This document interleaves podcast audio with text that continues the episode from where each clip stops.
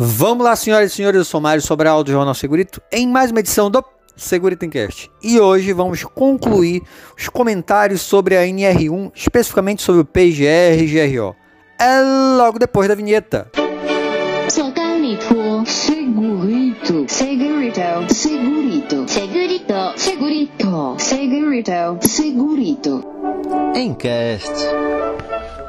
Hoje vamos concluir os comentários sobre o PGR-GRO segundo a nova NR1 e recomendo que se você não assistiu, assista os áudios anteriores, tá? A gente parou no item 157 documentação. Então, o PGR deve conter no mínimo os seguintes documentos: inventário de riscos e plano de ação. Isso você já sabe, mas é importante, porque é importante o no mínimo. Se você quiser colocar mais informações, sem problema nenhum, no mínimo tem que ter inventário e plano de ação. E os documentos integrantes do PGR devem ser elaborados sobre a responsabilidade da organização, respeitado o disposto nas demais normas regulamentadoras, datados e assinados. Então aqui é importante, tem uma assinatura? Tem, está dizendo que tem que ser datado e assinado. Mas quem assina está sob responsabilidade da organização. Então quem é que pode assinar pela empresa?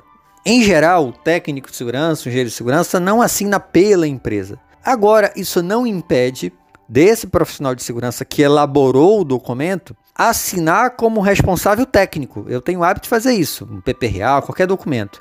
Agora, a questão da implantação será um diretor, alguém que possa assinar pela empresa. O item 1573, inventário de riscos ocupacionais. Os dados da identificação dos perigos e das avaliação dos riscos ocupacionais devem ser consolidados em um inventário de riscos ocupacionais. Vocês ouviram nos áudios anteriores que a gente falou sobre identificação de perigo e avaliação de risco, e isso tudo vai ser consolidado no inventário. E esse inventário deve contemplar no mínimo as seguintes informações. Então, bora lá. Caracterização dos processos e ambiente de trabalho. Ou seja, é importante você ter uma, dar uma descrição das atividades. Então, o que, que as pessoas fazem ali? Ah, é montagem de computadores que realizam de tal forma, ou seja, uma descrição um pouco mais ampla e dos ambientes de trabalho que está analisando. Depois, caracterização da atividade. Aí sim, daquela atividade que você está analisando mais especificamente. Aí ele pede para fazer a descrição dos perigos e possíveis lesões ou agravo à saúde. Em relação à descrição do perigo, você vai ter lá ruído, calor, vibração, os riscos mecânicos, os riscos ergonômicos e tudo mais, tá? E possíveis lesões agrava a saúde. Nesse caso, eu acho que vai ter que ter uma parceria muito grande com o setor de saúde, porque o PCMSO também vai ter essa informação, vai ficar estranho ter documentos falando coisa diferente. Identificação das fontes ou circunstâncias. O que está gerando aquele problema? Então, por exemplo, ruído. Ah, o bico de ar comprimido lá está sendo gerado ruído. Ou a máquina falando de tal. A indicação do grupo de trabalhadores sujeitos a esses riscos. Então, esse risco aí de ruído que a gente está dando exemplo, quem é que está exposto? A descrição de medidas de prevenção implementadas. Então, o que, que eu tenho atualmente de proteção? E se eu não tiver, fique aberto. Mas quais são as proteções existentes? Na sequência, dados da análise preliminar ou do monitoramento das exposições de físicos, químicos e biológicos e o resultado das avaliações de ergonomia nos termos da NR17. Então, dados da análise preliminar. Lembra da análise preliminar? Nós temos essas informações. A gente tem um monitoramento de ruído, calor, vibração, sensores físicos, químicos e biológicos a gente tem as avaliações ergonômicas, tudo isso vai servir de suporte para a gente fazer o nosso inventário. Na sequência, a avaliação dos riscos, incluindo a classificação para fins de elaboração do plano de ação. Então, a avaliação lá que tem pelo menos gravidade e probabilidade, então isso aí pelo menos tem que ter. E aí você vai fazer esta avaliação. E quais são os critérios que você adotou para fazer essa avaliação? Então, por exemplo, você está utilizando uma matriz de 5 por 5 qual o critério para considerar 5, qual o critério para considerar 1 um, e assim vai. E um item que é importante é que esse inventário de riscos deve ser mantido atualizado. Então você não pode simplesmente fazer, ah, tá pronto daqui a dois anos, não. Essas pessoas, algumas pessoas estão confundindo isso. O documento tem precisa estar atualizado. E para isso significa, por exemplo, mudou lá um determinado processo. Você acabou de fazer o inventário, mas o processo foi alterado. Não lhe avisaram e mudou tudo. Vai ter que atualizar, já está desatualizado o seu documento. E o histórico dessas atualizações deve ser mantido por um período mínimo de 20 anos. Então, percebe que vai dar trabalho fazer essas atualizações periodicamente e ter esse histórico. Por isso que eu acho importante ter um sistema, um software, alguma coisa assim, né?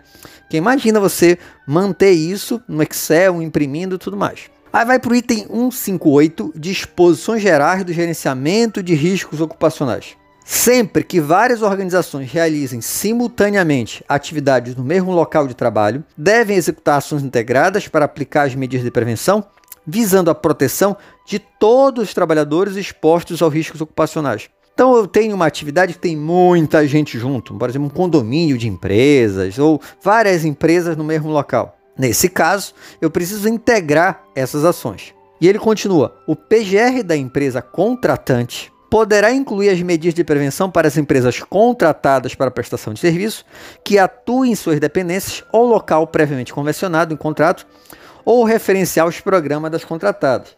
Então você tem, por exemplo, um pessoal de serviços gerais, da segurança patrimonial, o pessoal da cozinha, ou você solicita o PGR dessas pessoas e você cita, então referencia no seu PGR, ou então faz parte diretamente do seu PGR essa descrição. As organizações contratantes devem fornecer às contratadas informações sobre os riscos ocupacionais sobre a sua gestão. Então, por exemplo, o pessoal de serviços gerais vai trabalhar na sua empresa. Eles sabem os riscos da atividade deles, mas eles não sabem os riscos da sua empresa, da sua empresa que está contratando.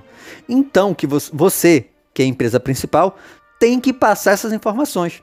Eles não sabem o risco de tal produto químico, de tal processo, e você vai passar essas informações para que eles possam elaborar o PGR deles.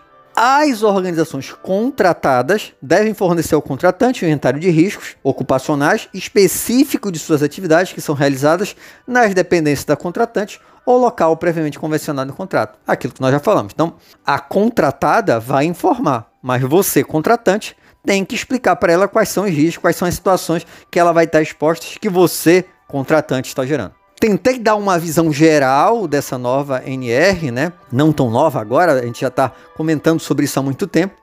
Mas vocês percebem que vai dar trabalho e não esperem as vésperas lá de agosto para fazer isso. Já começa a fazer, já vai atualizando tudo. Espero que tenham gostado. Se gostaram, já sabe, curte, compartilha. Tem alguma dúvida ou sugestão de pauta? É só mandar um e-mail para sobralj.hotmail.com. Um abraço e até o próximo programa.